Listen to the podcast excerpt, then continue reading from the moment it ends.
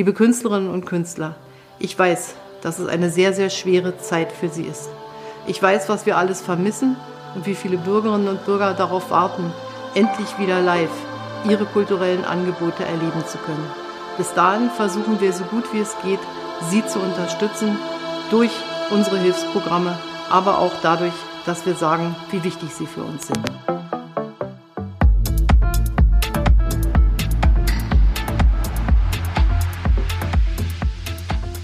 Super, schön, dass du heute bei uns bist, liebe Annika beziehungsweise liebe Bebetta. Wir freuen uns sehr, dass du da bist. Hallo.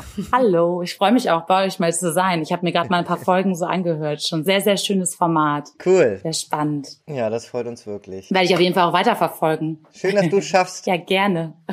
du bist DJ, du produzierst deine eigene Musik ähm, und bist äh, mit Bebetta in Bad, äh, hast du eine Reihe ins Leben gerufen, die für virale Aufmerksamkeit gesorgt hat. Äh, dabei triffst du dich immer mit verschiedenen verschiedensten ähm, ja, Kollegen, DJ-Kollegen, aber machst, glaube ich, auch die Reihe alleine im Bett. Ähm, ihr sprecht über Musik, ihr macht Musik. Mit Superflu hast du sogar, glaube ich, mal eine kleine Kissenschlacht hingelegt. Und ähm, du hast jetzt auch dein eigenes Label gegründet, Eating People. Ähm, erzähl uns doch mal ein bisschen was über deinen Werdegang. Der ist ja doch so ein bisschen anders als bei, bei anderen ähm, DJs. Wolltest du schon immer DJ werden?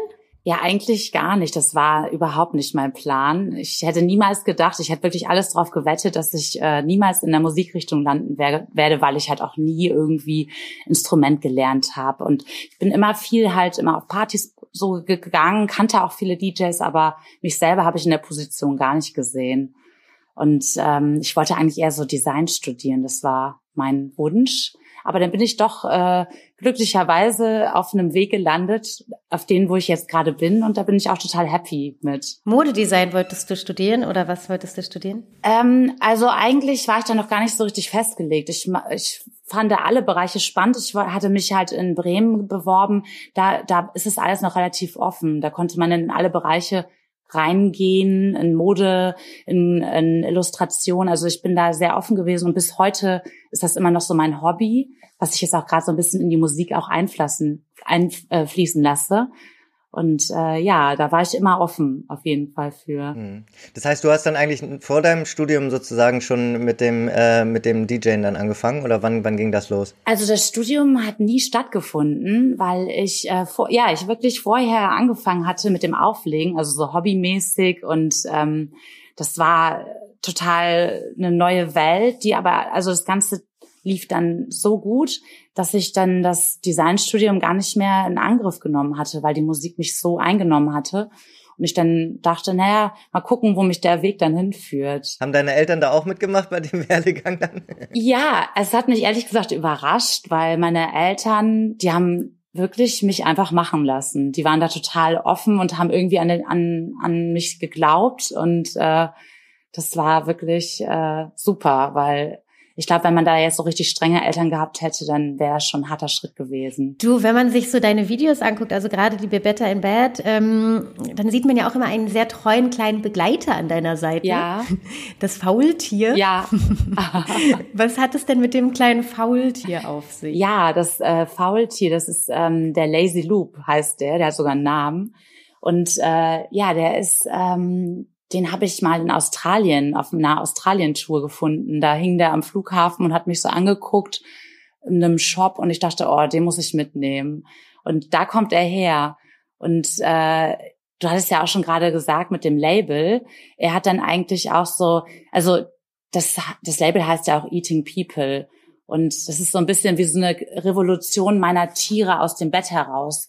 So von wegen, ihr esst uns und wir essen euch. Eating People. Süß. Ja. Und so ist quasi der Name entstanden. Schön. Genau. Und das ist ja auch so ein, ähm, da habe ich halt auch letztendlich, Eating People ist auch mein Weg, ähm, die Kunst, also die malerische Kunst mit der Musik zusammenzubringen. Das ist eigentlich so ein bisschen die Idee dahinter. Es ist ein bisschen anders. Kannst du das ein bisschen näher erklären? Wie kann man sich das vorstellen? Das Konzept ist ein bisschen äh, anders und ein bisschen kompliziert, aber ähm, bei uns hat sozusagen jeder Künstler, der bei uns veröffentlicht, ähm, die Möglichkeit, das Cover auch selber äh, zu gestalten. Und ähm, dabei ist uns halt auch der, der Prozess ganz äh, wichtig, das Ganze zu sehen, wie er das macht. Das ähm, muss man sich halt so vorstellen, dass wir den Künstler vor einer Leinwand stellen, die aus vier mal vier weißen Vinylhüllen besteht. Darauf kann er halt dann direkt mit Farbe malen. Also wenn er denn Lust hat, muss man nicht. Aber, aber das, wir, wir glauben daran, dass eigentlich jeder Farbe auf eine Leinwand bringen kann. Und wenn es nur ein Strich mhm. ist. Mhm. Und ähm, das Ganze wird dann gefilmt, also der ganze Prozess wird aus, aufgezeichnet und in Zeitraffer wird das dann unser Musikvideo zur EP werden. Ach geil. Schöne Idee. Ja, ist mal was anderes und das ist halt äh, super, um das Ganze zu verbinden.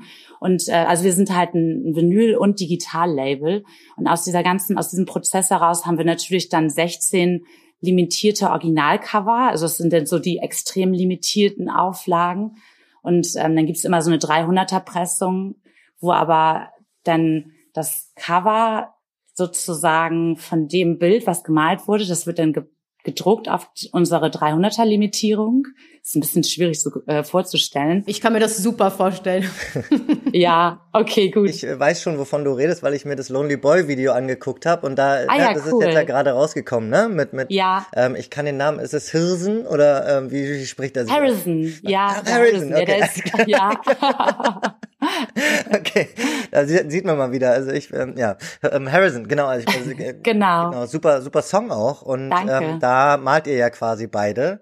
Ähm, genau. Da merkt man aber schon auch, dass du da auch schon ganz schön, also auch Talent hast. Ne? Also das wirkt schon sehr professionell, finde ich. Echt? Okay, Dankeschön.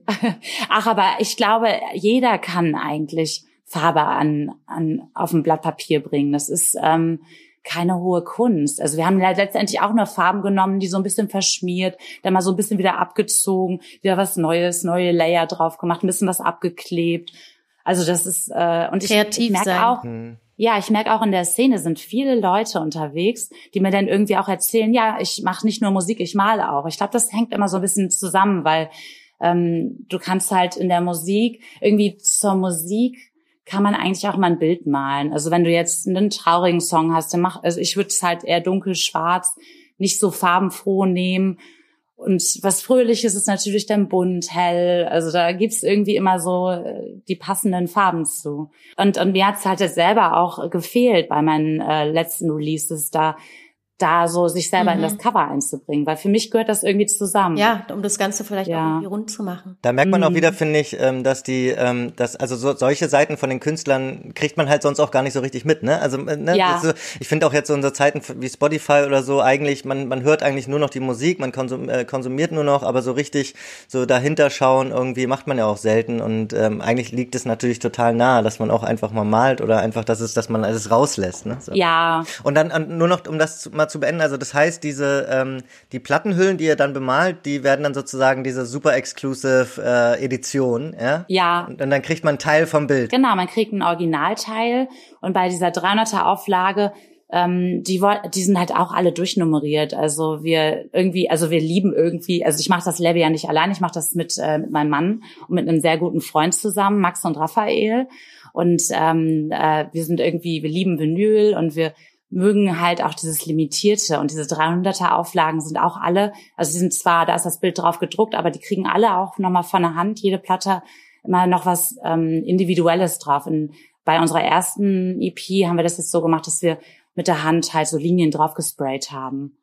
Also das soll alles sehr unikatmäßig sich so anfühlen und das macht uns irgendwie Spaß. Ja. Ist ja dann auch was Besonderes für denjenigen, der es dann am Ende in den Händen Ja, mal was anderes. Ich würde ganz gern noch mal so ein bisschen zurück zu deinem Namen, Bebetta, und auch zu den Bettgeschichten, mhm. zu deinen Bettgeschichten. ähm, ja. Kann, also dein, dein Slogan ist Don't worry, be better. Da kann man sich natürlich schon was drunter vorstellen. Ähm, wie kam es dazu, dass du dich für den Namen entschieden hast dennoch?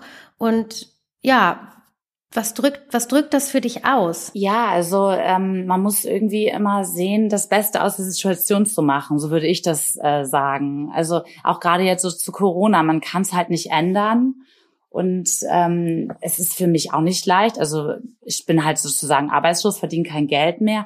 Aber ich nutze gerade die Zeit. Ich habe auch mal Tage, wo ich denke, boah, ich kann gerade irgendwie gar nichts schaffen. Ich bin nicht kreativ, aber ich versuche immer noch mal an den Tagen, wo ich irgendwie die Energie habe, irgendwie was Kreatives zu machen. Und das tut mir auch gut. Das merke ich auch. Das ganze Labelprojekt, das hat echt richtig gut getan. Also ja, man muss irgendwie die Zeit nutzen. Also ich meine, wir leben alle nur einmal. Und da dann den äh, Kopf in den Sand zu stecken, das bringt halt nichts. Ne? Voll. Und wenn man dich beobachtet, dann sieht man ja auch, du bist ja ein wirklich, du bringst sehr viel Farbe und sehr viel Glücklichkeit und, und, und Frohsinn in diese, in diese Szene, habe ich den Eindruck. Ja. Ist das auch so ein bisschen deine quasi Aufgabe gefühlt in der Szene, dass du da so ein bisschen auch äh, es anders macht, machst als die anderen? Also ich denke generell, der ganze Kulturbereich ist irgendwie ja schon was, was dem Mensch, was der Mensch einfach braucht. Ähm, da sehe ich mich gar nicht mal so Sonderling, also als Sonderling, sondern jeder Künstler hat ja irgendwie so seine Follower und die Follower mögen einfach das, was sie sehen. Und ich, ich kriege auch immer sehr viel gutes Feedback, also wirklich Nachrichten, auch gerade zu Corona von Leuten, die sagen, hey, irgendwie tut mir das gut, äh, zu sehen, was du machst. Das gibt mir irgendwie wieder so Freude in dieser dunklen Zeit und das, das tut mir auch wieder gut. Das ist so ein bisschen so ein aufschaukelnder Prozess und und ich, äh, da sieht man halt auch mal, wie wichtig einfach die ganze Kultur auch ist. Also das lässt sich nicht einfach so aus, ausschalten. Ja.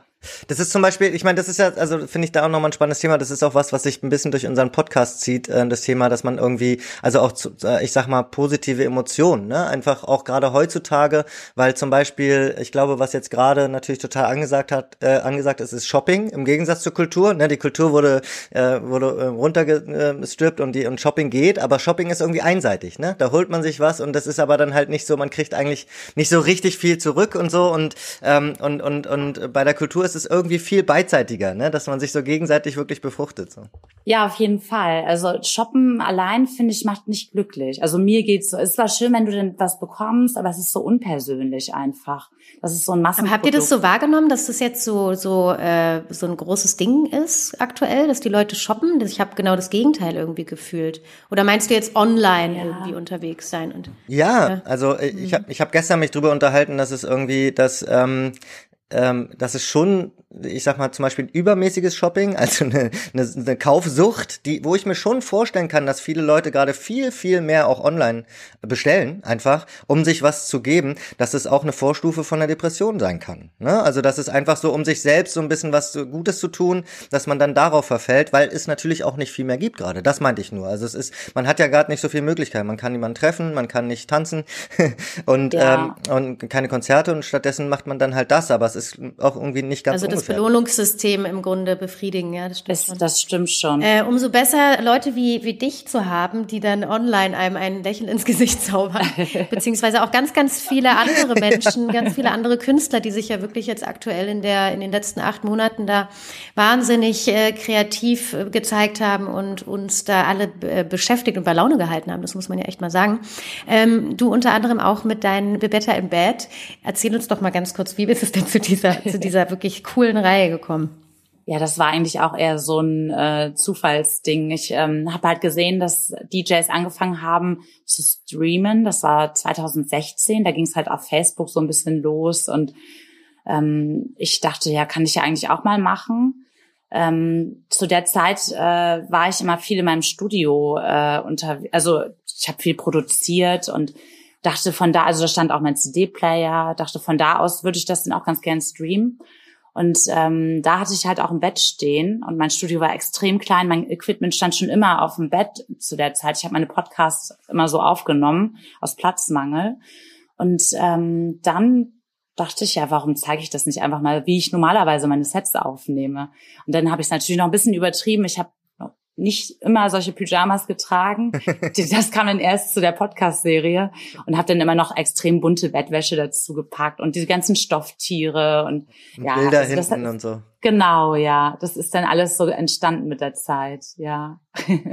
und dann habe ich ähm, mir überlegt, ja, wenn ich so Back-to-Back spiele, das kann ich ja mal Bad-to-Bad benennen, passt ja irgendwie auch. Dann habe ich immer mal unterschiedliche Künstler eingeladen und äh, mache auch nicht nur äh, allein das zeigt nicht nur das DJing. Manchmal habe ich Leute im Hintergrund, die malen oder wo irgendwie was anderes passiert. Ich hatte auch mal Skater im Hintergrund. In einer, auf einer Kunstausstellung war ich. Manchmal wandert das Bett auch. mal nach draußen. Also da bin ich relativ flexibel. Also alle Kunstformen zusammenbringen in deinem Bett quasi. so ein bisschen. Ja, ich liebe es generell immer verstehen. alles so zusammenzubringen. Ja. Ja, finde ich eine super geile Aktion. Ich finde es auch geil, dass du dich da irgendwie auch so ein bisschen abhebst von diesem, äh, was man sonst irgendwie von DJs kennt, quasi nur hinterm DJ-Pult stehen, keine Miene verziehen im Zweifel. Ähm, und, und ich finde, das bringt irgendwie so eine ganz, ganz ja, schöne Leichtigkeit mit. Das hat mir sehr, sehr gut gefallen. Und ich glaube dir, Julian, auch. Ne? Also ich habe da wirklich das Gefühl, ja. dass man da auch nochmal anders abgeholt wird. Das freut mich. Ich finde auch, dass es so, ähm, also zum Beispiel, das, das hat ja auch ein bisschen so eine Aussage. Also ähm, es geht da halt nicht irgendwie um Stampfen, Tanzen nur, ne? So Tanzen geht natürlich auch, aber dass es halt auch so ein Zuhören äh, äh, ne? ausstrahlt und auch ähm, und auch bei mir auslöst, ja. ne? Und das auch zur Musik einfach gut passt. Ja, super, das freut mich. Klar. ähm, jetzt noch mal ganz kurz zurück zu äh, der Labelgeschichte Eating People. Du hast ja früher auch ganz viel schon released auf anderen Labels, Get Physical, 3000 Grad, Bonneberry. Ähm, wie hast du dir die Labels da immer ausgesucht und was hast du da für Erfahrungen mitgemacht? Ähm, und was möchtest du vielleicht jetzt selber auch anders machen? Ähm, also ich habe mir immer Labels ausgesucht, wo ich, ja, ich habe, also wichtig war es mir, dass der Sound passt auf jeden Fall und auch, dass so ein bisschen das, was das Image so ausdrückt, dass das auch passt. Ich glaube, so ein hartes, darkes Techno-Label, das würde halt einfach nicht zu mir passen. Das, die wollen wahrscheinlich auch gar kein Release von mir. Ja, aber wie gesagt, also mir hat immer so ein bisschen der die Möglichkeit gefehlt, ähm, Einfluss zu nehmen auf das Cover. Das war halt immer so ein Thema. Mein allererstes Release war auf Dumb Records. Das, äh, ich wusste damals nicht, wie das abläuft. Ich war wirklich, ich als ich angefangen hatte, DJ zu sein, ich wusste nicht, was ist überhaupt eine Booking-Agentur, was ist ein Label so richtig. Da war ich so richtig, wie man halt erstmal ist. Man war, ich war völlig überfordert, hatte keine Ahnung und dachte dann, als ich meine ersten Produktionen fertig hatte, ja, schicke ich mal alles rum an alle Labels, die ich mochte und habe direkt ein Cover dazu gemalt und mitgeschickt. Und das war mir aber auch wichtig, dass sie zusammengehören, weil der, der Track hieß Herr Kapellmeister und ähm, ich habe halt so einen Kapellmeister gemalt, also sehr aufwendig, auch sehr stark ins Detail.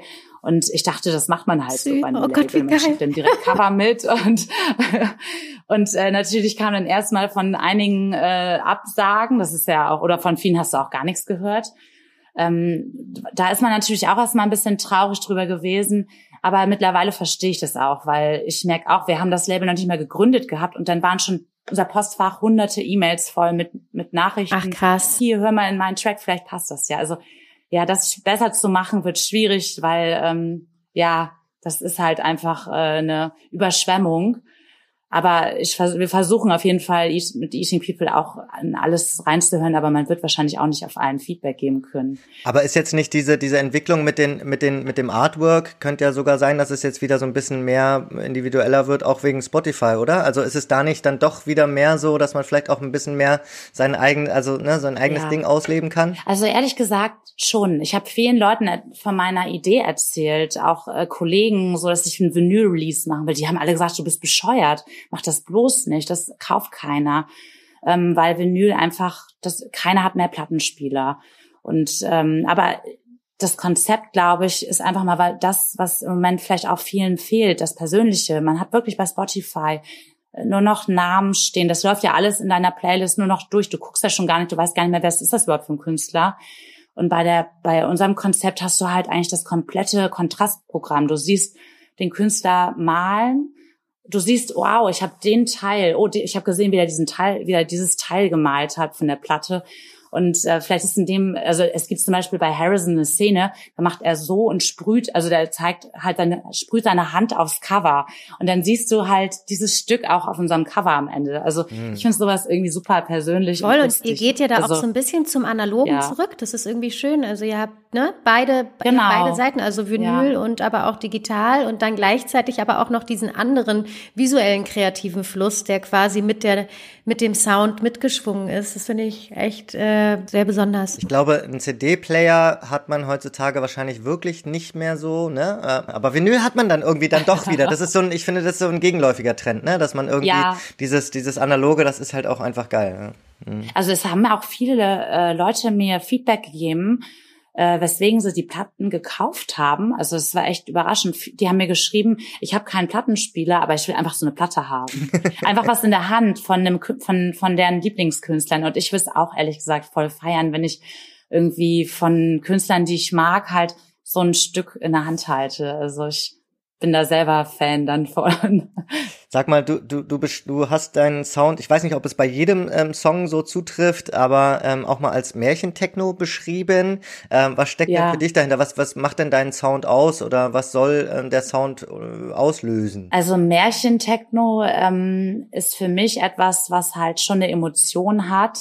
Also mir ist schon wichtig so, dass meine Musik immer eine Melodie ähm, beinhaltet die einen irgendwie auf emotionaler Art und Weise mitnimmt. Aber trotzdem ähm, muss für mich im Club äh, vor allem die Musik auch einen, so einen, einen Drive haben. Also da muss schon die Drums und die Kick, das muss einen schon ein bisschen nach vorne auch zum Tanzen animieren, also vorwärts bringen. Kommt das Märchentechno ursprünglich von Mädchentechno und du hast ja nur, nur einen Buchstaben? Oh, oh, wirklich? Das, das war sogar ehrlich gesagt so, ja.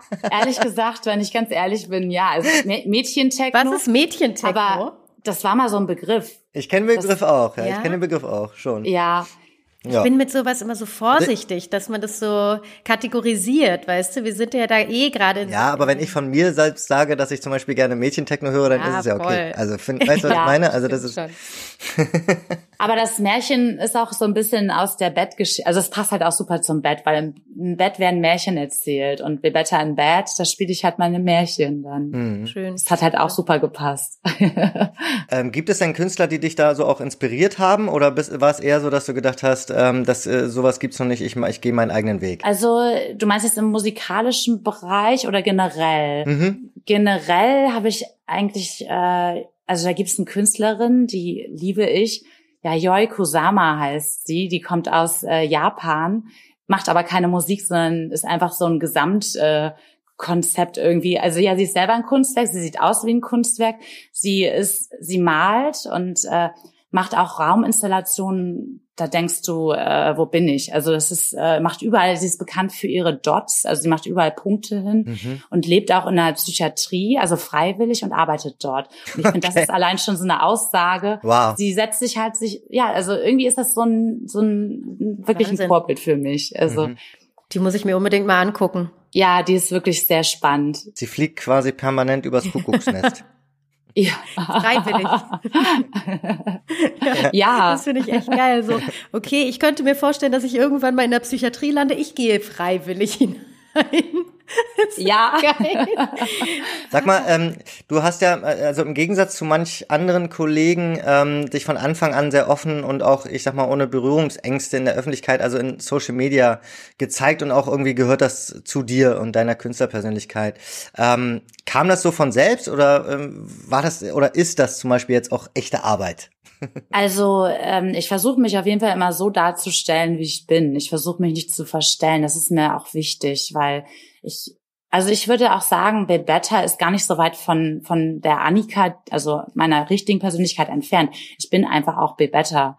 Also das ist gar nicht so eine starke Trennung. Also andere Künstler trennen das vielleicht auch mal ein bisschen mehr. Bei mir ist das nicht so. Und ich finde das auch für mich selber irgendwie wichtig, dass ich so mich präsentiere, wie ich wirklich bin, weil so eine Perfektion, also darzustellen. Ich bin zwar auch ein Perfektionist, muss mich da manchmal auch ein bisschen zügeln, aber man sollte es halt nicht übertreiben. Also wir sind alle nur Menschen und ich finde, man man braucht sich da nicht irgendwie so sondermäßig äh, perfekt darstellen oder sich über andere stellen. Das ist mir auch wichtig. Ich finde ja auf der anderen Seite, dass es, ähm, also so fällt es mir oft bei Künstlern auf, dass dann doch dieses, sag ich mal, normale, bodenständige Darstellen oder so wie man ist, ist ja fast sogar das Schwerste. Also, ne, das ja. ist irgendwie so, dafür muss man ja auch total locker sein und, und, und loslassen können, ne? Und ja. auch, auch raushauen können. Ähm, und, und ähm, weil so, sonst fängt ja so, sofort diese Künstlichkeit irgendwie auch an, wenn man sich zu viel drüber Gedanken macht, oder? Ist das bei dir anders? Das stimmt, ja. Man muss, äh, diese Natürlichkeit ist nicht ganz einfach, mhm. weil man immer automatisch auch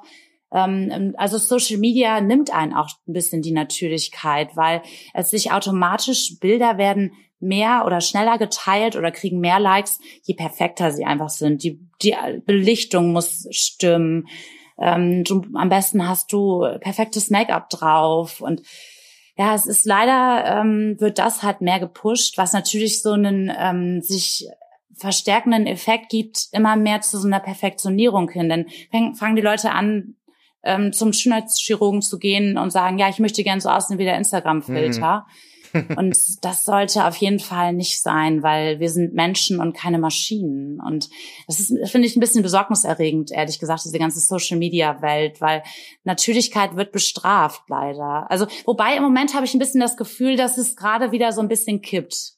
Also mal schauen. Ich, habe auch den Eindruck, dass es sich gerade so ein bisschen in so eine Richtung entwickelt, dass da tatsächlich auch so ein Need und so ein Gefühl wieder hingeht ähm, nach Natürlichkeit und auch nach Authentizität. Also je authentischer dann wirklich die Person ist und auch wirklich ihren, ihren Stiefel durchzieht, ohne auf irgendwelche Dogmen und auf irgendwelche Regeln zu achten, dann wird's auch wieder spannend. Ne? Und das finde ich, das finde ich eigentlich cool, dass sich da so eine Gegenbewegung ent entwickelt wieder.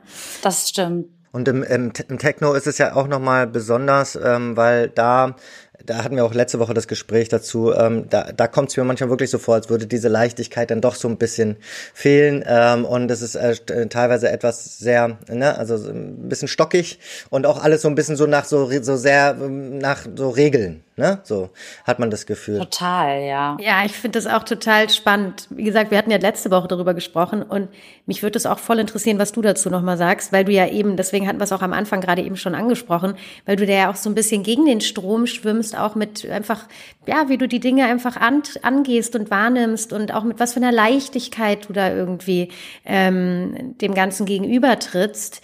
Und ich habe halt, ja, wir haben den Eindruck, das ist zum Teil, gerade wenn man sich so die ganze Clublandschaft anschaut, so strenge Regeln, die sie sich da auch selber zum Teil aufbürden, die gar nicht notwendig wären, oder? Ja, das denke ich auch. Also ich meine, es fängt ja schon im Club an, an der Tür, ne? Also da geht's ja los. Ähm, dass schon nach Äußerlichkeiten aussortiert wird. Ich finde das ziemlich, ja, grenzwertig. Also ich finde, man sollte da wirklich keine, kein, keine Auswahl treffen, wenn es um Äußerlichkeiten geht. Also weder um Klamotten, Klamottenstil oder noch schlimmer halt die Herkunft. Also hm. ich verstehe schon, dass Clubs halt selektieren müssen, aber ja, es ist äh, kein schönes Gefühl halt, ne? da geht's schon los. Ja, äh, ja, genau. Also ich verstehe auch, dass man quasi sich auch so einen gewissen, ähm, sage ich mal, Kundenstamm oder Gästestamm in den in den Laden wünscht. Ja, das verstehe ich. Aber mhm. ich glaube, diese, diese, diese Radikalität, mit der dann zum Teil auch abgewiesen wird, auch diese Unfreundlichkeit, die man ganz oft an der Tür erlebt, also dieses wirklich ja. abgewatscht werden, nur weil man da steht. Ja. Das muss nicht sein da kann man, glaube ich, einfach wieder ein bisschen mehr Menschlichkeit und Freundlichkeit einfach walten lassen. Genau, das verstehe ich auch nicht, ja. Genau. Und um da auch nochmal, also die, die, ähm, den, den Kreis zu schließen, also ich finde, es ist auch wirklich ähnlich wie im Social Media Bereich, dass es dann auch so ein bisschen fast Angst betont wird. Ne? Also an der Tür ist es ja auch teilweise fast eine Angst beim Publikum. Komme ich da jetzt rein? Was muss ich alles beachten? Ne? Ja. Und so ist es manchmal bei Social Media auch, dass man das Gefühl hat, ähm, äh, auch Künstler trauen sich gewisse Sachen nicht, weil natürlich auch alles sofort bestraft werden kann und dann lieber lieber gar nichts machen oder nur 0 auf 15. Ähm, und das muss man sich dann auch erstmal trauen, da äh, zu sich selbst zu stehen. Ne? Ja, das stimmt. Das, das, das äh, braucht schon so einen gewissen Mut. Ja. Ich würde ganz gern auch noch mal darauf gehen, äh, worüber wir gerade gesprochen haben, dass dir ja quasi auch dieser dieser dieser Öff oder dass du dich da auch geöffnet hast der äh, medialen und der Online-Welt. Das kommt dir jetzt wahrscheinlich auch ähm, fast so ein bisschen zugute, seitdem die CDJs in den Clubs jedenfalls äh, stillstehen. Ähm, wie nimmst du das denn bei den bei deinen Kollegen wahr? Hast du den Eindruck, dass da auch jetzt so ein bisschen mehr, ähm, dass man sich da langsam rantastet und dass sie diese Tür vielleicht auch ein bisschen mehr aufmachen, weil sie wissen, es muss jetzt vielleicht tatsächlich auch sein? Ja, doch, man merkt ja schon, ähm, dass jetzt mehr äh, anfangen auch zu streamen, die vorher nicht unbedingt gestreamt haben. Aber ich finde es auch gut. Ähm, also es ist schon spannend zu sehen, wie die das umsetzen. Und ich glaube, anders, äh, wenn du das nicht machen würdest, wirst du auch schnell vergessen werden. Mhm. Wenn die Leute dich nicht mehr sehen, also man muss jetzt mutig sein, glaube ich, in der aktuell Zeit. Aktuell auf jeden Fall, ja. Sich zeigen. Das ist ja eh sowas. Ähm, eigentlich war ja der Job des DJs immer so ein äh, sehr glorifizierter und spannender äh, Berufszweig, sage ich mal, ähm, und auch sehr, sehr ja, irgendwie im Trend schon fast, könnte man sagen, ja. Ähm, siehst du diese Berufung oder den Job des DJs tatsächlich aktuell bedroht durch die äh, Corona-Pandemie? Also aktuell, also kurzfristig schon, aber langfristig glaube ich nicht. Also Corona wird ja hoffentlich eines Tages aus der Welt sein oder vielleicht nicht ganz aus der Welt, aber es wird unter Kontrolle sein, wenn der Impfstoff hoffentlich kommt. Ähm, deswegen, also ich sehe das noch optimistisch. Ähm, jetzt aktuell, ich glaube, ganz schlimm ist es für die, die halt äh, das Ganze nicht, also vielleicht sich gerade getraut haben, diesen Job voll beruflich zu machen und dann halt äh, diese Krise gekommen ist. Ich glaube, da ist das echt hart gewesen für diejenigen. Mhm. Ähm, wenn man so die Newcomer, die sozusagen gerade so den nächsten Step äh, gemacht haben, ich glaube, für die ist es wirklich nicht ohne im Moment, aber ja, vielleicht auch für die Generation, für die nachfolgenden Generationen. Also ich kann mir schon vorstellen, dass es jetzt bei den Kids jetzt schon so hängen bleibt. Ich brauche eine ähm, pandemiefeste Berufung sozusagen. Ne? Also das ist so, ja. so, dass man sich schon gemerkt hat, dass die Kultur jetzt da nicht voll. Das, das stimmt, also ja. Das wäre jetzt das, das, ja eine Gefahr. Das ist halt ein Bild, was ja auch nach außen hin jetzt rausgestrahlt wird. Ähm, die Wichtigkeit, wie systemrelevant ist dieser Job? Und äh, das ist ja im Moment nicht unbedingt der systemrelevanteste. Und ja, mal schauen, äh, wie viel sich in Zukunft dann auf den Job noch einlassen werden. Ja, ja. ich meine generell Glück gehabt, oder was heißt Glück gehabt? Schön, dass es jetzt endlich trotzdem wahrgenommen wurde. Also letzte Woche wurden, wurde die Clubkultur ja nun auch endlich als Kultur ähm, wahrgenommen, beziehungsweise sie ist jetzt eine Kultur. Ähm, und trotz alledem hat man das Gefühl, dass da immer noch so ein bisschen, ja, dass die Leute dennoch durch, durchs Raster fallen und dass die Wertschätzung da immer noch so ein bisschen, äh, ja, fehlt, finde ich. Ja, das stimmt. Was ich auch, also das wollte ich dich jetzt mal fragen. ich habe, was ich, was, was ich immer jetzt? so ein bisschen beobachte, auch argwöhnisch beobachte, muss ich ganz ehrlich sagen. Ähm, ähm, ähm, DJs tun sich manchmal so, also Stichwort Wertschätzung, ja. Ähm, DJs oder manche DJs tun sich manchmal so ein bisschen schwer damit, habe ich den Eindruck, die Musik, die sie spielen, wenn es nicht die eigene Musik ist, nicht zu teilen mit anderen ja. Kollegen und Kolleginnen, ja. Ja. Ähm, das, das, das stößt mir irgendwie auf und ich finde das komisch. Kannst du mir dazu, kannst du mir da was dazu sagen, wie du das empfindest? Ja. Ja, also ich finde das auch ganz merkwürdig. Ich bin da, ähm, wenn Leute, wenn ich jetzt zum Beispiel in der Be Better in Bad spiele und Leute fragen nach der Track-ID, schreibe ich das da rein. Also ich habe da kein Problem mit, ich mache da kein Geheimnis draus. Also ähm, ich finde auch, wenn jemand mir so entgegenkommt, mit denen muss ich auch nicht zusammenarbeiten, ehrlich gesagt. Weil es ist so ein bisschen so von wegen so, ja, ich bin besser und ich sehe nur mich, so die Scheuklappen auf ich finde, da muss man schon ein bisschen offen sein und äh, nicht die Angst haben, dass jemand anderes äh, ihn kopiert, weil jeder ist äh, unkopierbar. Also da sehe ich dann doch ein bisschen mehr Individualität in meinen anderen Bereichen, als dass ich jetzt Angst haben muss, dass jemand das gleiche Set spielt wie ich. Also vor allem wirkt es ja auch immer anders, ob ich das jetzt spiele oder jemand anderes. Jeder hat eine andere Ausstrahlung. Und ich finde, das gehört halt auch dazu irgendwie. Also es ist ja eh bei mir das Thema Persönlichkeit. Und Ausstrahlung ist irgendwie auch ein Teil meines Konzepts. Und wenn jemand halt nur seine Musik ganz stur sieht und nichts anderes mehr, dann finde ich es ehrlich gesagt schade. Es ist total schade und ich finde es auch wirklich zum Thema Wertschätzung nochmal, ich finde es den Künstlern, die man da ja im Endeffekt auch abspielt, ja. Man drückt ja. auf den Knopf und spielt den Track von einer anderen Person. Es ist genau. noch nicht mal genau. der eigene. Man hat ihn nur durch Glück gefunden, ja. Und da war man wahrscheinlich ein Perlentaucher und hat halt was Schönes entdeckt, ja. Ist auch toll. Aber am Ende des Tages hat es jemand anderes produziert und ich finde das so notwendig, dass man das halt auch in die Welt hinausträgt und sagt, hört euch das an, das ist geil und tragt's weiter und spielt's auch und hört's zu Hause. Ja. Und, weißt du? Und das diese, stimmt, ja. Das, das finde ich persönlich immer so ein bisschen schade. Deswegen wollte ich da, das wusste ich mit dir mal besprochen haben. Ja, und ich, ja, das stimmt weil, aber auch. Weil ich den Eindruck habe, dass du da halt einfach auch anders tickst und da sehr. Ähm also ich mag halt auch gerne, gerade von den Leuten, die noch nicht so bekannt sind, ähm, ich liebe das auch, die dann zu pushen und zu sagen, hier, äh, guck mal, der Künstler, der, der produziert richtig coolen Sound und ähm, schickt das dann auch an Kollegen rum und sage, hör dir das mal an oder an anderen. Also zu der Zeit, als ich noch kein Label hatte, habe ich halt auch öfters mal ähm, so ein Newcomer einfach mal an Labels geschickt und gesagt, ey, hört da mal rein. Also ich, ich finde das cool, wenn man auch Leuten hilft, in der, was das angeht, die halt ein Talent haben und halt, die brauchen ja auch am Ende die DJs, ähm, die da Total. spielen und die auch ein bisschen in die Welt raustragen. Absolut. Und gerade wenn man eine Reichweite hat, wie du ja auch und andere Künstler, das ist einfach wirklich so einfach, da jemandem so ein bisschen auf die Sprünge zu helfen und so ein klein bisschen, bisschen Winter die, die, die Flügel zu pusten. Ja. Und alle Künstler da draußen, Musiker, wie auch äh, äh, Maler oder was auch immer, also alle Künstler wissen, wie schwer es ist und dass es ganz oft eben ja. brotlose Kunst auch bleibt, leider. Ähm, Insofern, ja, Support ist da super wichtig. Das merkt man wahrscheinlich auch gerade, gerade als Label, was dann auch verschiedene auch Newcomer aufbauen möchte und so. Da, da spätestens da merkt man es, glaube ich, dass man sich da freut. Ja. Auf jeden Fall. Sag mal, ähm, Annika, was macht denn jetzt die, was machst du jetzt in der aktuellen Zeit? Lockdown 2, was macht die Zeit mit dir als Künstlerin?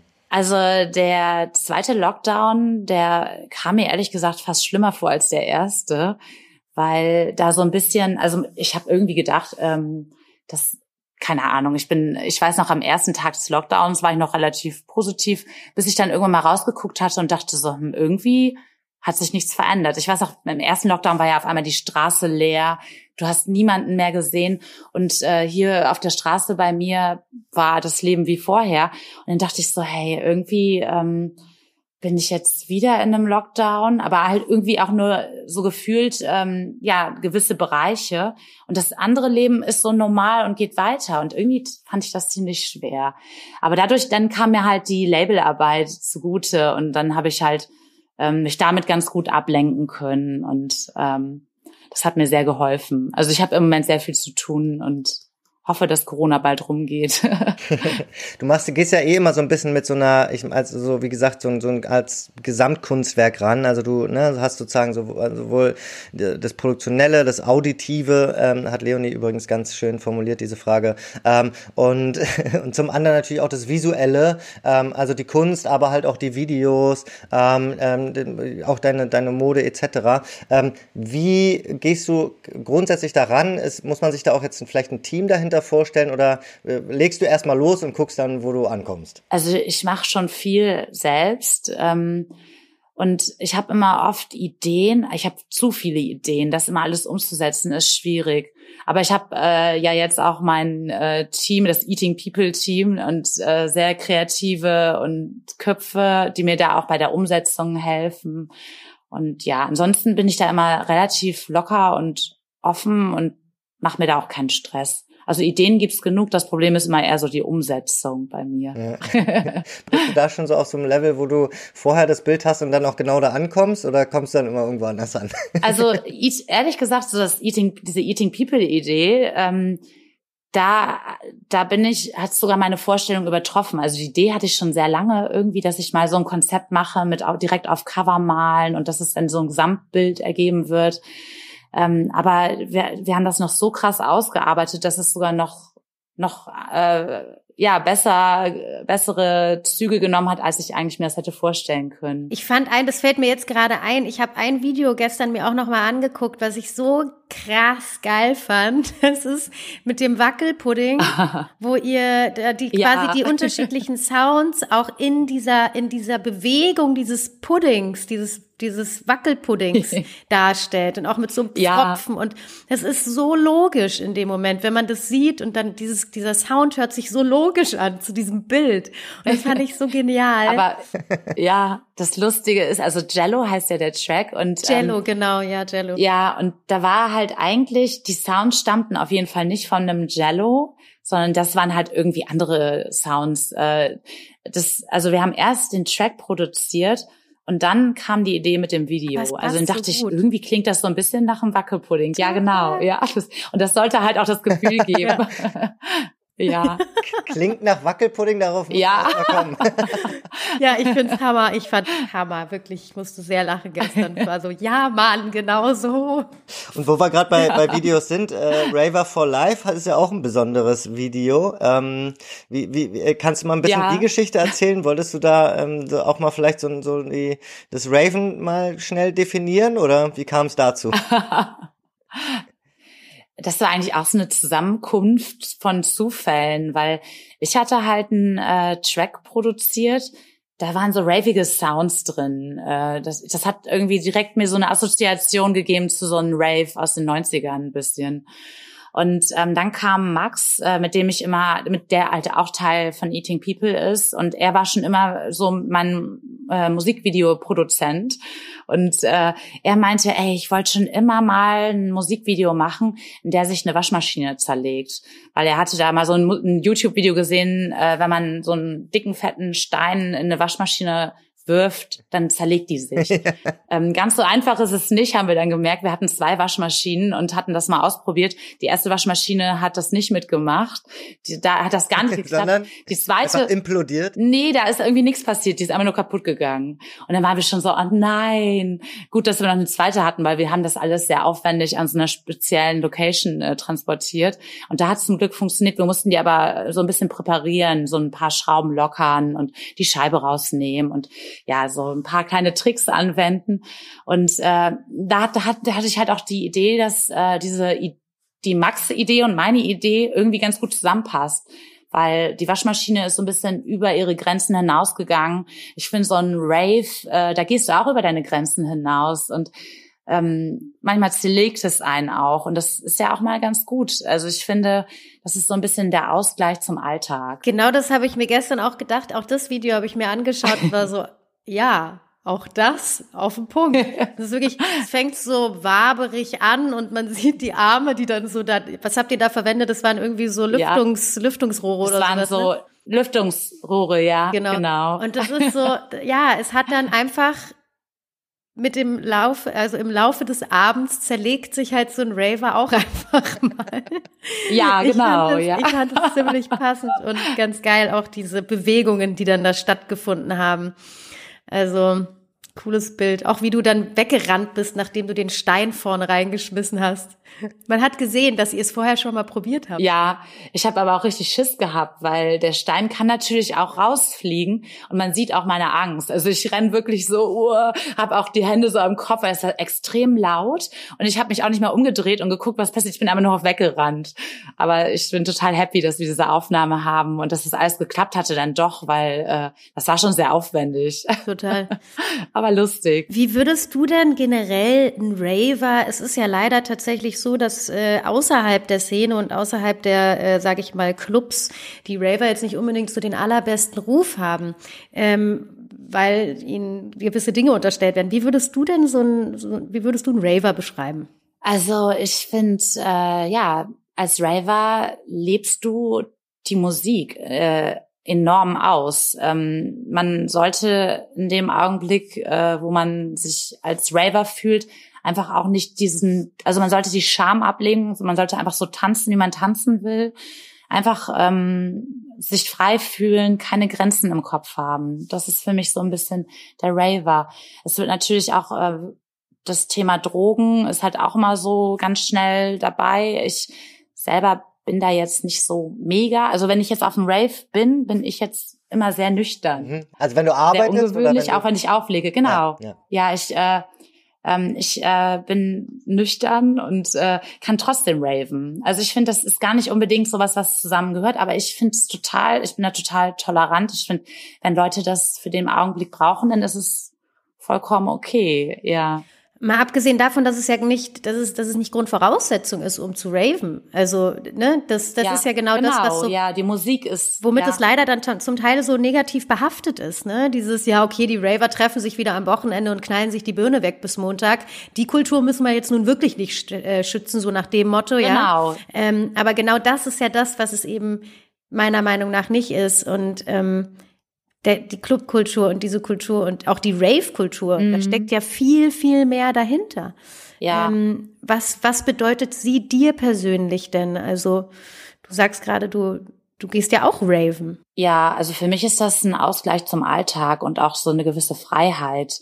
Ähm, man hat immer so das Gefühl, wenn man im Club ist, ist das eine Gemeinschaft und ähm, man kann eskalieren, ohne dass einer dann so mit dem Finger auf einen zeigt und sagt, guck dir die mal an oder guck dir den mal an, sondern da ist wirklich äh, irgendwie so eine, ja, so ein, ähm, eine heile Welt so ein bisschen, ein Freiraum ja. einfach.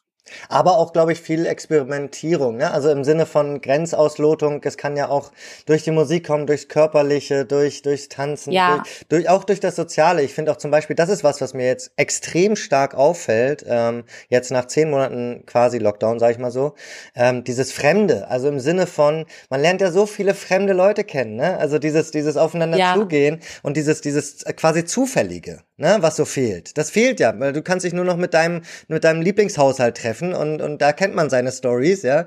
Aber dieses, ja. das gehört irgendwie auch dazu, ne? So, ja, es, es, es bilden sich Geschichten, ne? Neue, neue Wege und neue Geschichten werden sozusagen gegründet.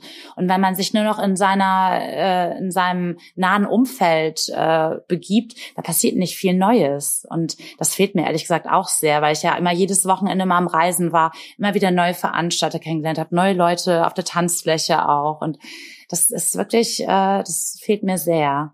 Auch dieses Körperliche, also einfach sich da auch auspowern können, ne? so ein Ventil zu finden. Ja. Das, was man jetzt sonst vielleicht meinetwegen beim Sport, im Fitness oder beim Laufen findet. Aber da hat man ja irgendwie auch nochmal so diesen Kontakt und auch dieses Nahe und auch, ja, ähm, es ist im Zweifel natürlich auch eine Form des Exzesses, ne, die uns da so ein bisschen äh, wahrscheinlich schon seit Hunderttausenden von Jahren irgendwo in der DNA steckt. Ja. Aber ähm, es ist auch etwas, was den Menschen glücklich macht.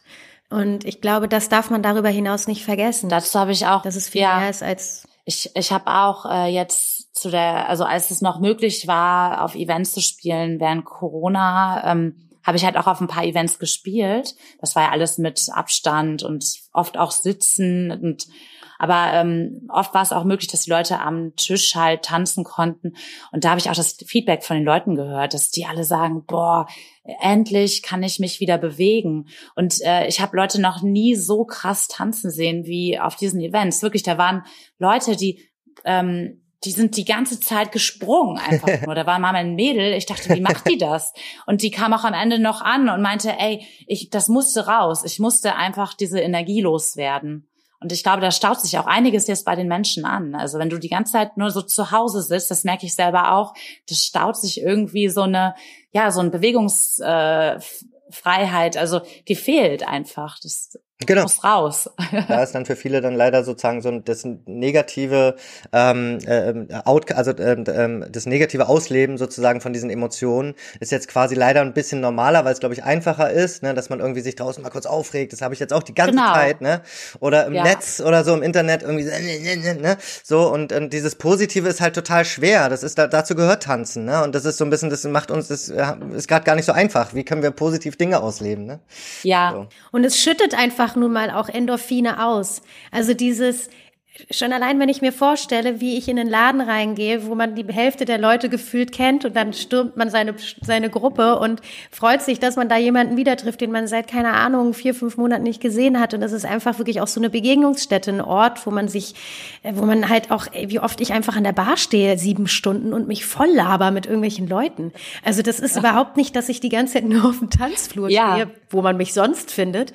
Aber sonst wirklich Menschen voll labern und voll gelabert werden, aber halt wirklich mit so einem beseelten Gefühl dann auch nach Hause gehen und so dieses, ja, geil, ja. man hat mal wieder alles rauslassen können. Mhm. Also man kann schon fast sagen, das ist auch ein bisschen wie so eine Religion. Ne? Vielleicht sollten wir mal wirklich das Ganze als eine Religion einführen. Dann würden wir, dürften wir ja jetzt sogar noch stattfinden, weil die Kirchen, die dürfen ja offen bleiben. Ja, stimmt, stimmt. stimmt. Frechheit. Also ja. ich finde, Religion ist fast zu negativ belastet dafür. Ja, also, Glaube, stimmt, Glaube. Lass uns, lass es uns Aber es wäre eine positive ja. Religion. Ja, Glaube, genau. Das ist ein Glaube, ja. Genau. ja.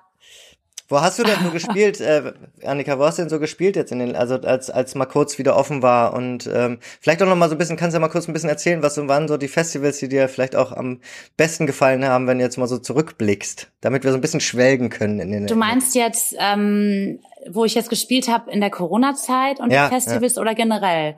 Ja, Also ähm, da gab es jetzt nicht so viele Gigs, aber äh, schon einige mehr, als ich eigentlich gedacht hatte sogar.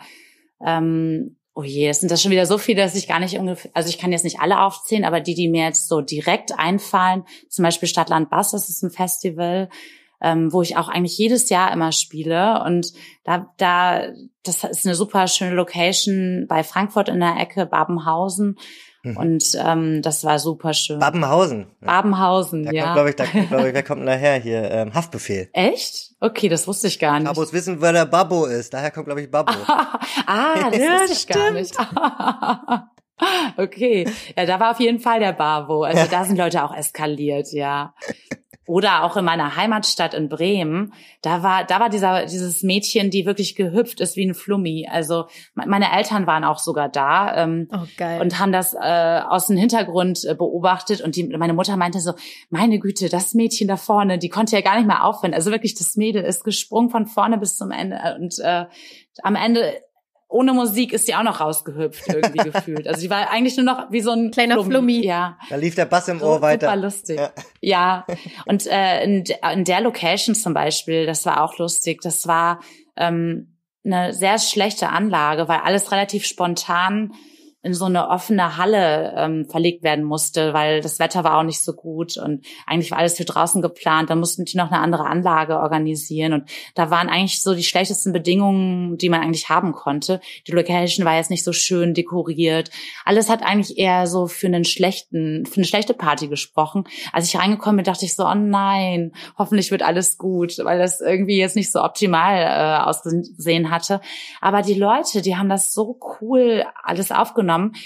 Der Sound war jetzt nicht so optimal, was ja eigentlich immer eine große Beding Bedingung ist für eine gute Party. Trotzdem haben die abgeraved bis zum Ende und waren so glücklich. Die haben mir E-Mails noch danach geschrieben, wie schön die das empfunden haben. Also Geil. richtig toll, ja. Krasse Dankbarkeit, die da plötzlich kommt, ne? Extrem, Weil man ja. einfach, weil man es eben nicht mehr so als selbstverständlich wahrnimmt. Ja, die Leute sind nicht mehr so, früher hätten die alle gemeckert und gesagt, oh, der Sound und was ist das denn für eine Deko, das Scheiß Licht Boxen war viel zu hell, bla, genau. ja. Da haben die die, äh, ja, das Haar in der Suppe gesucht und jetzt ist so, oh, endlich ist mal was.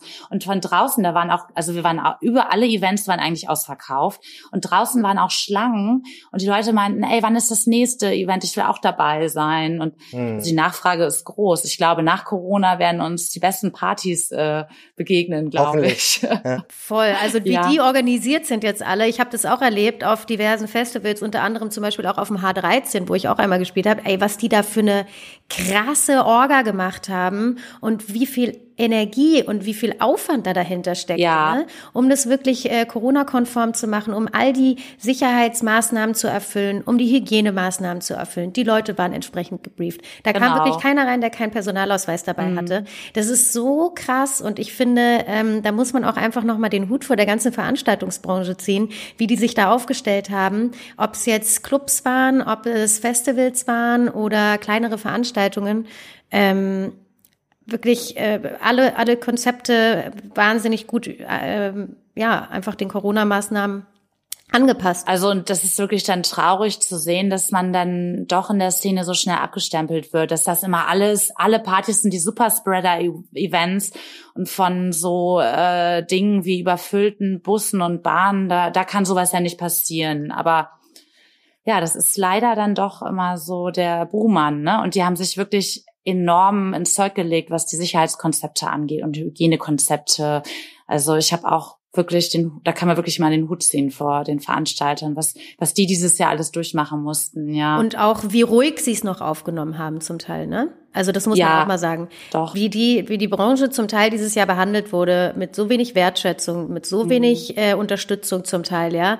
Die sind alle regelmäßig durchs Raster ger äh, gerasselt und trotzdem haben die sich noch hingestellt, haben trotzdem Konzepte erarbeitet, haben trotzdem Musik gemacht, haben trotzdem den, ähm, das Netz geflutet mit Kreativität und neuen Ideen und ähm, haben das wirklich sehr, sehr geduldig alles hingenommen. Also ich wünsche allen Solo-Selbstständigen und Veranstaltern und Clubbetreibern, dass da nochmal ein riesengroßes Dankeschön in Form von irgendwelchen Geldern kommt. Das hoffen wir mal, ne?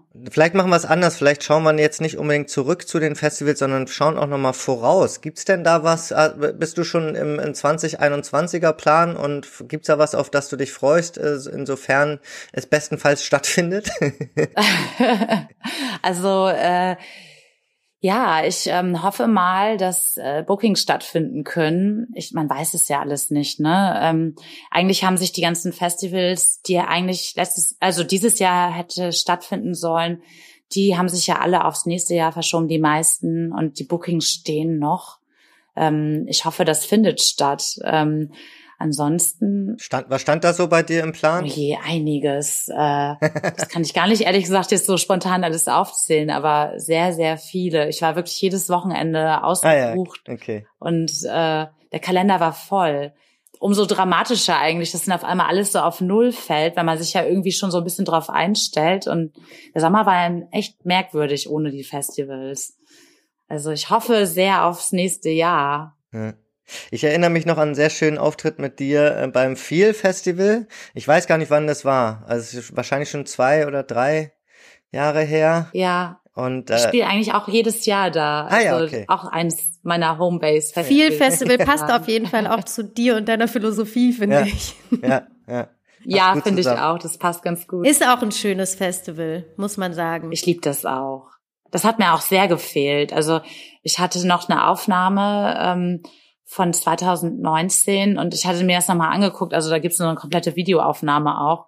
Und das war so schön, das immer so zu sehen, die Leute, wie die da noch, man denkt dann immer die ganze Zeit, wenn die so nah beieinander sind, oh, das ist gegen die äh, Regeln. Irgendwie, so, jetzt das im Nachhinein. Einfach verankert, ja. ne? Ja, wenn man das dann so sieht. Und dann denkt man, krass, was man eigentlich, wie natürlich und selbstverständlich das damals war und wie verboten und illegal das jetzt mhm. ist. Es ist so absurd. Verrückt. Ja. Aber auch das wird sich wieder verändern. Bald. Ja. Und ich glaube, wir werden uns auch schnell wieder daran gewöhnen, dass wir wieder nah beieinander stehen dürfen und kuscheln dürfen. Ich glaube auch. Das wird wahrscheinlich dann Mit noch dem DJ kuscheln. genau. Alle werden nur noch aneinander kleben, eine Masse.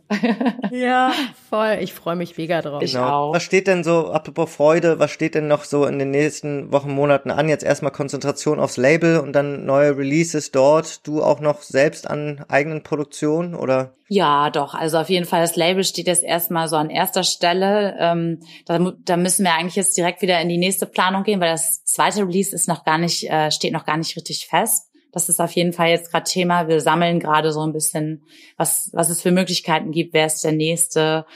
Und äh, eigene Musikproduktion, da bin ich auch ständig eigentlich dabei. Ich sitze viel im Studio, mal mehr, mal weniger aber auch, weil manchmal hat man ja auch mal die Tage, wo man nicht so kreativ ist.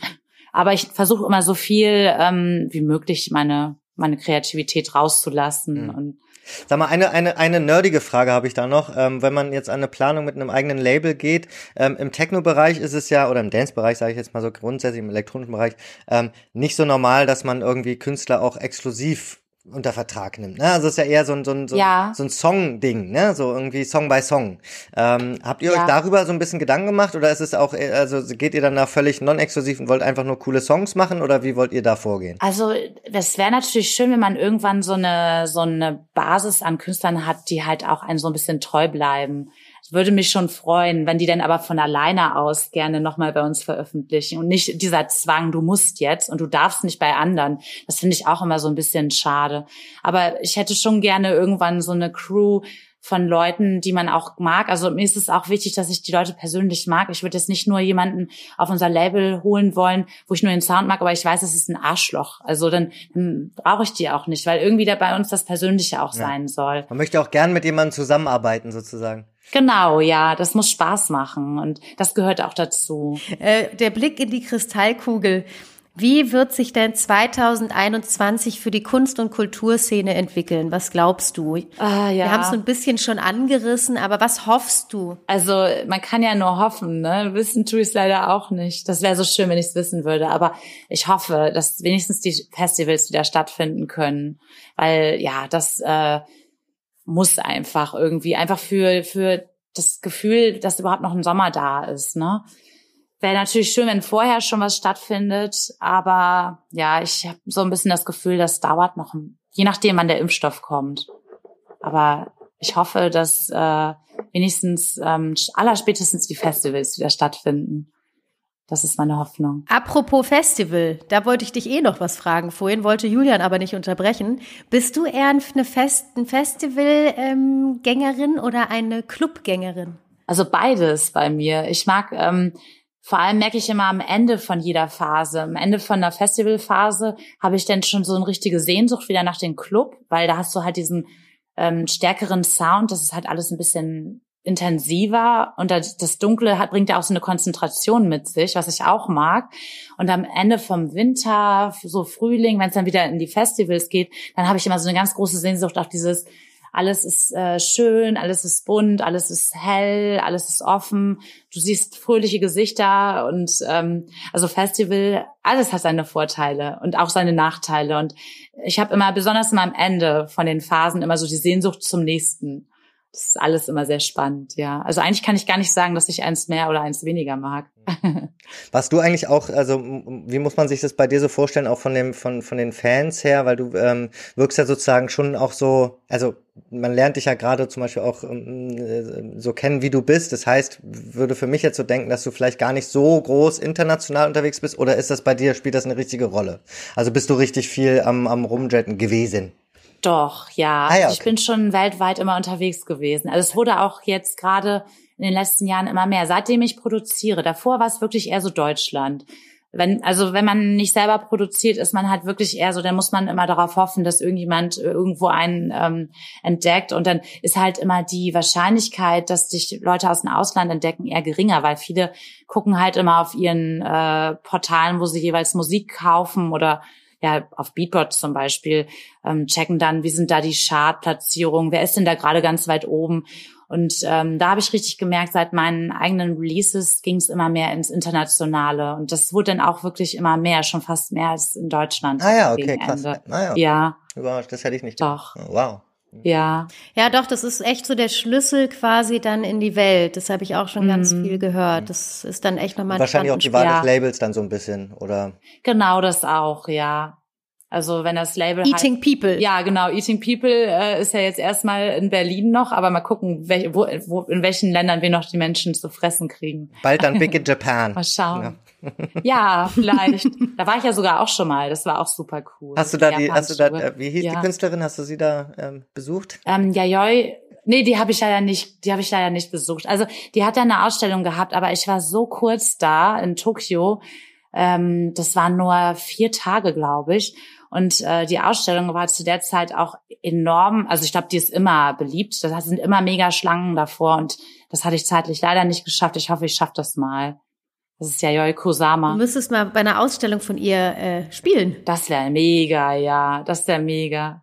Aber das wollen wir von Eating People auch mal machen. Wir machen, äh, wir behalten diese 16, also diese Originale behalten wir jetzt erstmal und damit machen wir auch Ausstellungen. Also wir gehen auch so ein bisschen in den Bereich ja, dann rein, ja. ja. ja. ihr könnt bestimmt auch sicher also geile so Vernissages so machen, ne? So mit Live Live Painting. Eigentlich wollten wir Live Painting. Ja, wir wollten gar nicht äh, zu Corona Zeiten veröffentlichen ursprünglich, weil wir dachten, dass wir als erstes äh, Release dann auch so eine Vernissage dazu als Release Party dann machen sozusagen und das ist jetzt zu Corona leider nicht möglich. Aber dann dachten wir, komm, jetzt bringen wir es doch raus, weil wir haben ewig lang gewartet. Man kann nicht ewig warten. Genau, ja. ja. Und so kann man auch mal weitermachen dann. Ja. Ich meine, es, es kommen natürlich wirklich viele Songs auch raus, wo man auch denkt, ah, dazu würde ich jetzt wirklich gerne einen rausdancen. Und wahrscheinlich ging ja. es den Produzenten dann genauso, dass sie so mit, mit blutendem Herz, ah, ich muss ihn jetzt veröffentlichen. Ähm, ja. Aber so ist es halt. Ja. So ist das, ja. Man muss ja weitermachen. Genau. Bebetta, vielen, vielen Dank für dieses sehr, sehr schöne Interview. Danke dir. Ja, ich danke euch auch. Freut mich sehr. Ich bin sehr gespannt auf, auf Eating People und neue Releases. ich auch. ja, vielen Dank auf jeden Fall für die Einladung. Hat sehr viel Spaß gemacht. danke dir. Danke dir. Tschüss. Tschüss. Tschüss.